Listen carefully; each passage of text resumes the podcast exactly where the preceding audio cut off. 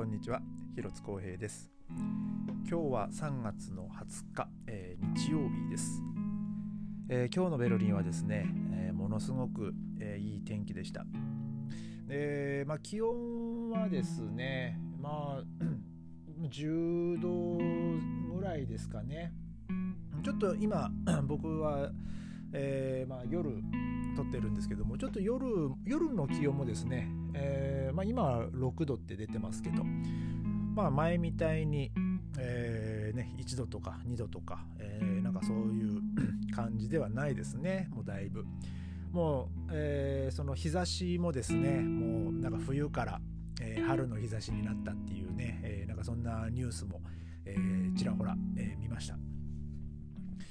で、まあ、僕はですね、まあ、今日、まあ、一日家にいまして、まあ、昨日から妻があの歌の、ね、仕事であのワイマールに行ってましてで、まあ、ちょうど今ぐらいかなコンサート、まあ、終わるぐらいですかねあの、えーまあ、そのマーラーの中 歌唱でね歌いに行ってるんですけども。で、まあ、妻はね明日の夜帰ってくるって言ってましたけどもねあのなんかこう一人でいるとですね、うん、なんか まあ話し相手もいないですしまあねじゃあ友達と会ったりとかっていうこともかんまあねすりゃいいんでしょうけどなんかもう外に出るのめんどくさいなっていう感じで。えー、もう今日はねもうほんと家でゴロゴロとあとまあちょっとねあのゲームやったり、うん、なんかもうのんびりと、えー、過ごさせていただきましたで、えー、今日はですねあ、今日あのちょっとこのテーマについてお話ししたいんですけどもあの古くなった、まあ、調理器具ですね、うん、なんかちょっと前から気になってはいたんですけど、えー、まあまあいいかな、まあ、とりあえず、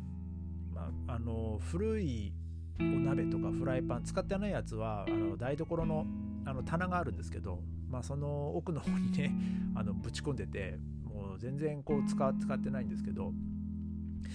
あのー、その中にあるお鍋2つがですね、まあ、僕がドイツ来て最初に借りたアパートから、まあ、ずっと あの、ね、一緒にと、まあ、共に引っ越しを、えー、繰り返してきた、えー、まあ、仲間でして。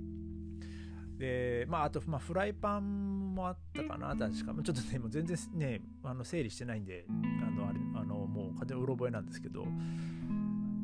あのまその当時、まあ、僕が部屋借りた当時はですね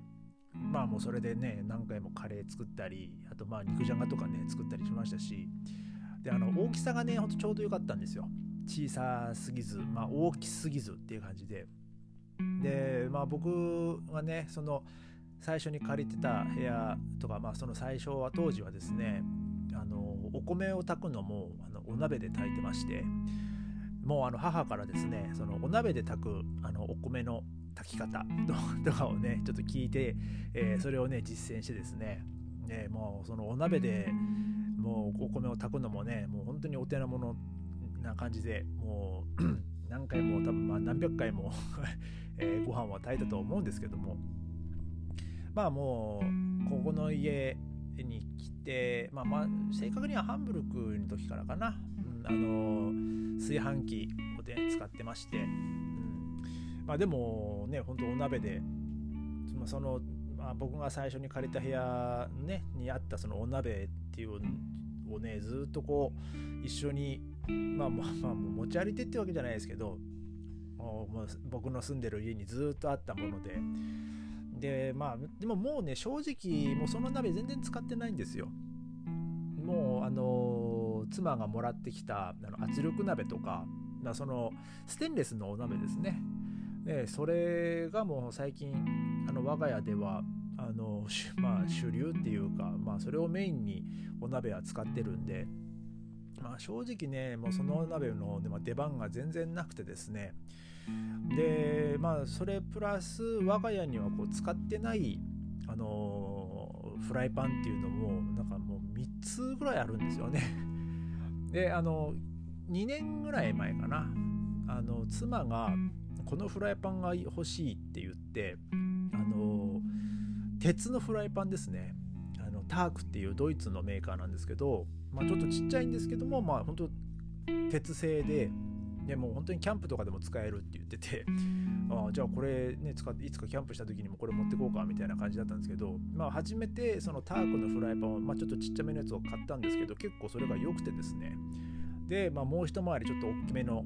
あのすき焼きができるぐらいの あの、えフライパンも買ってですね。でもう我が家はですねもうフライパンはもうほんとそれがあればもうほんと十分っていう感じで結局あのそれまで使ってたあのテフロン加工のあのフライパンっていうのをねもう全然使わなくなったんですよ。でまあぼちぼち、まあ、片付けようかなと、うん、まあ処分しようかなって思ってですね。まあでもこういうフライパンとかお鍋ってどこに捨てたらいいんだろう？どういうふうに処分したらいいんだろうと思ってですね。あのちょっとさっきですねあのインターネットであの調べたらですねあのベルリンはですね大体そのそれぞれのアパートに、まあ、黒い大きなあのゴミコンテナっていうのがまあありまして、えー、それとあと生ゴミですねビオって書いてるであとはその青いコンテナが大体その紙なんですよ。えー、で、えー、茶色いの、まあ、茶色いのがあって茶色いのはそのえっ、ー、と色がついてる瓶ですね。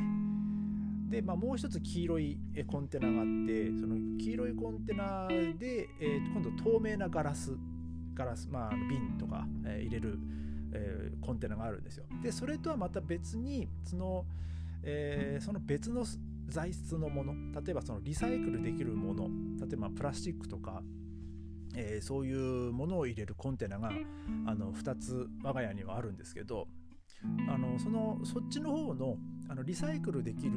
あのコンテナに、えー、そういう古い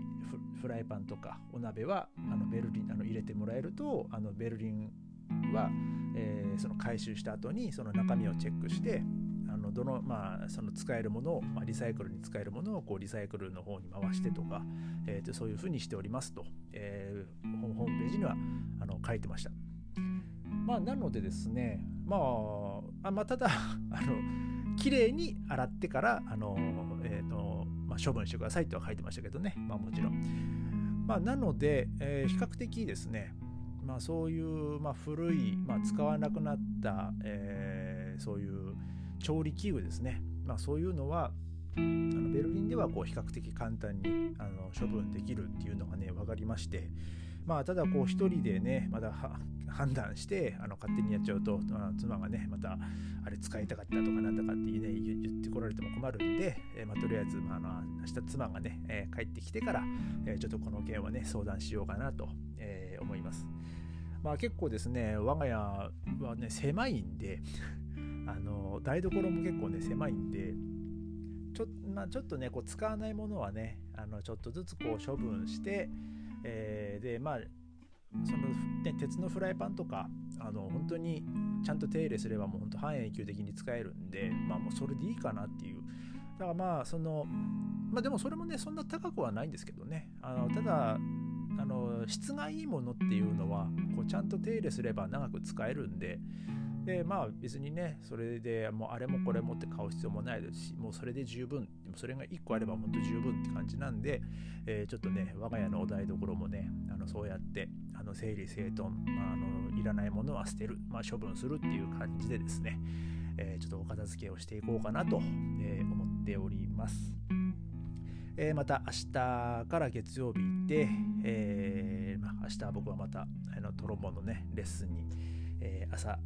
行って、えー、一応夕方はねまた仕事の予定なのであの飲食店の方でね、えー、また明日からまあ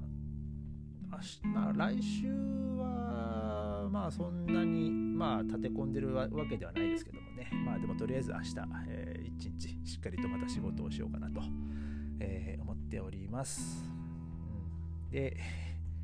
今日はですねあの、まあ、妻がいないんであのリビングで、まあ、撮ってるんですけど、まあ、自分の机で撮ってるんですけど、まあ、そのうちのねルナがですねなんかもうずっとこうべったりで今僕の机の上にね陣取ってもう寝てますね。ね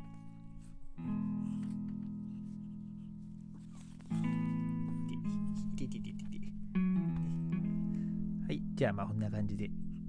じゃあ今日はま終わりたいと思います。それではまた明日、ありがとうございました。